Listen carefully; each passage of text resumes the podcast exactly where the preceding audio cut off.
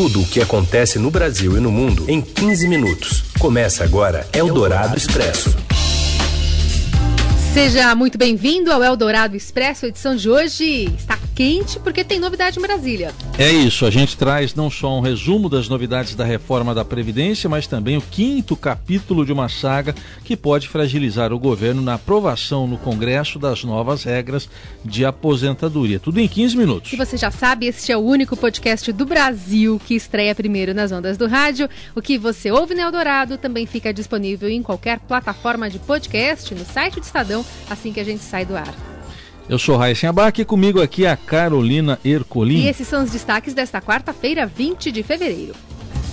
Reforma da Previdência chega ao Congresso e abrange setores público e privado. Regime de capitalização e militares estão fora do texto. Aliados veem entraves para mudanças na aposentadoria por desconfiança do governo.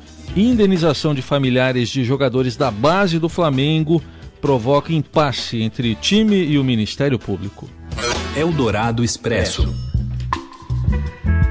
Bom, a reforma da Previdência, a proposta foi entregue hoje lá no Congresso pelo presidente Jair Bolsonaro e prevê idade mínima de aposentadoria de 65 anos para homens e 62 para mulheres após 12 anos de transição.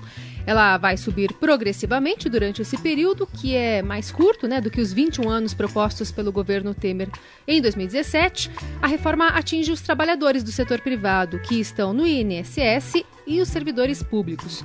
O secretário especial de Previdência, Rogério Marinho, afirmou mais cedo que o texto sofre e sobre as mudanças dos militares será entregue em até 30 dias. Ele também adota um discurso que o governo deve explorar bastante nas campanhas publicitárias: o combate a privilégios ataca o problema da desigualdade, é, o ataque a privilégios. Inclusive as alíquotas, elas serão minoradas para 70% daqueles que contribuem hoje para a Previdência Social, vai baixar de 8% para 7,5%. E quem estiver no teto é, do serviço público e do funcionalismo, acima do teto, pagará 22% de alíquota, então numa escala crescente, dá exemplo do que é o imposto de renda. Nós estamos também é, apresentando hoje ou amanhã uma proposta para endurecer a cobrança de dívidas previdenciárias a partir de 15 milhões de reais. São 4 mil devedores em todo o Brasil. A editora de economia do Broadcast em Brasília, Silvia Araújo, elenca alguns dos pontos da nova Previdência.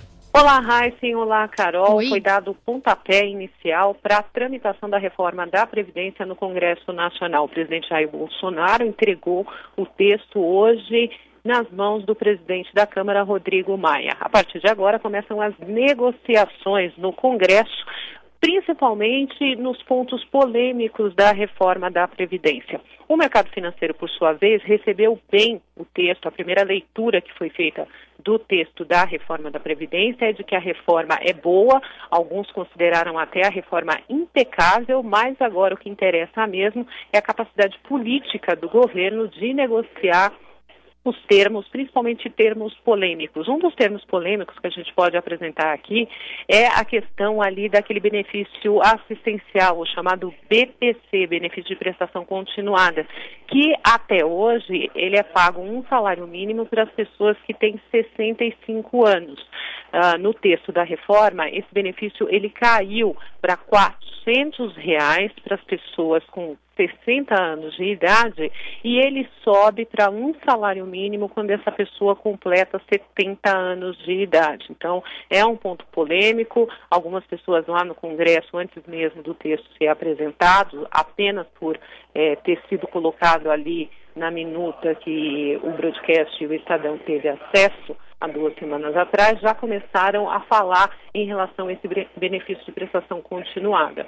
É, outra parte ali polêmica, que pode também ter algumas discussões, é com relação à obrigação da multa de 40% do FGTS na demissão dos empregados que já estão aposentados. Hoje, muitas pessoas aposentadas, elas continuam trabalhando e recebem, é, depois de dispensada, todos os direitos trabalhistas, inclusive essa multa. Essa multa agora, ela pode não existir mais se for aprovado esse texto do jeito que foi mandado para o Legislativo. E outros pontos polêmicos também vão aparecer daqui para frente A proposta ainda está sendo muito analisada, ainda está sendo apresentada e explicada pelos técnicos eh, do Ministério da Economia e agora é ver a capacidade que o presidente Jair Bolsonaro e a sua base terá para negociar esses pontos com os demais parlamentares.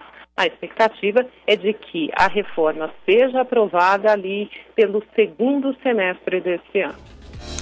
Obrigada, Silvia Araújo. E a gente continua em Brasília para saber como foi recebido esse texto lá no Congresso, hein? Oi, Camila Turtelli.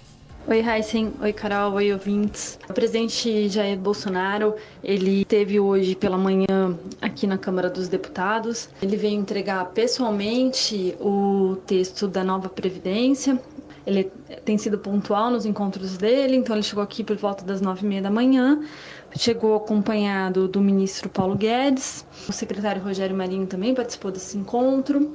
Ele se reuniu com alguns parlamentares no gabinete da presidência da Câmara, que é o gabinete do deputado Rodrigo Maia. E teve uma coisa curiosa.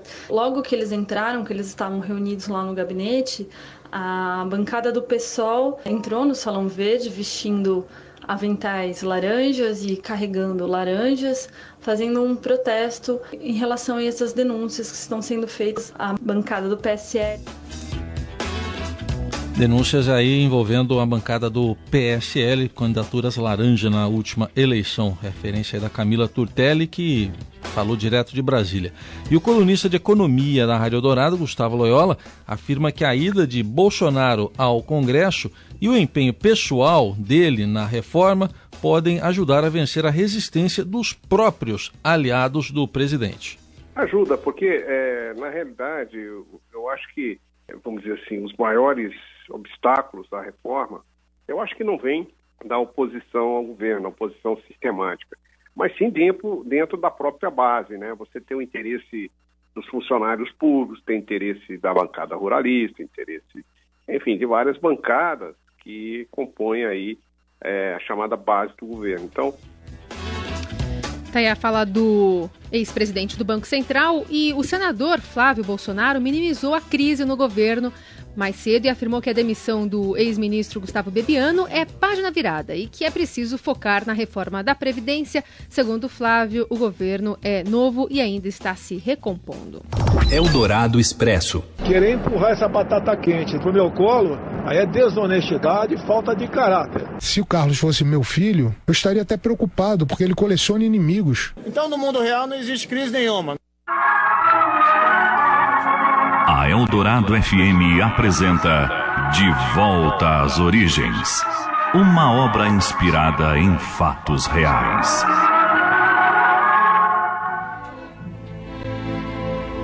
No capítulo anterior, a previsão do Planalto era de que a temperatura política finalmente baixasse com a demissão do ministro Gustavo Bebiano, mas não baixou não.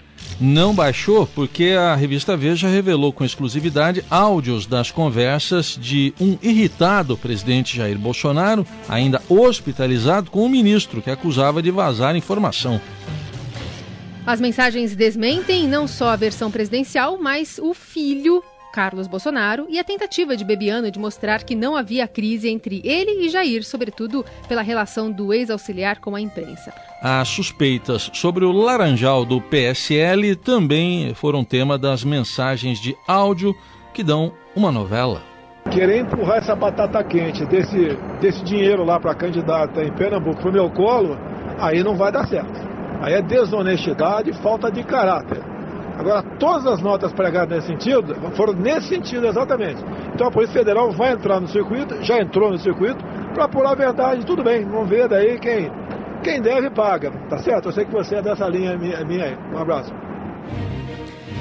E antes de continuar atirando, Bebiano trocou a foto de perfil com o Bolsonaro por uma metralhadora na rede social. E em entrevista à Rádio Jovem Pan, voltou a usar a munição contra o filho mais novo do presidente um soldado de primeira hora e no fim da linha ser taxado de tudo que há simplesmente porque o senhor Carlos Bolsonaro fez uma macumba psicológica na cabeça do pai. Se o Carlos fosse meu filho, eu estaria até preocupado porque ele coleciona inimigos.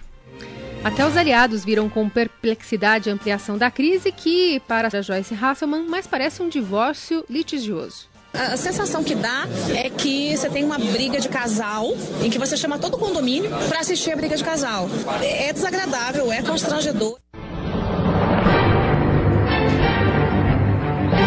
E ainda a data prevista para a audiência, mas a Comissão de Transparência do Senado aprovou um convite para o ex-ministro da Secretaria-Geral da Presidência explicar os repasses a supostas candidatas laranjas do PSL. A oposição quer enfraquecer o governo, apesar da negação da existência de uma crise por parte de ministros, alguns ministros, né, como o da Justiça, Sérgio Moro. Então, no mundo real não existe crise nenhuma. No mundo real, na minha avaliação, o governo tem sido absolutamente exitoso nas propostas e projetos que tem apresentado. Ontem, o primeiro golpe foi desferido na Câmara com a aprovação da suspensão do decreto presidencial que trata de sigilo de dados públicos. Um sinal que o executivo parece ter entendido. No capítulo de hoje, em De Volta às Origens.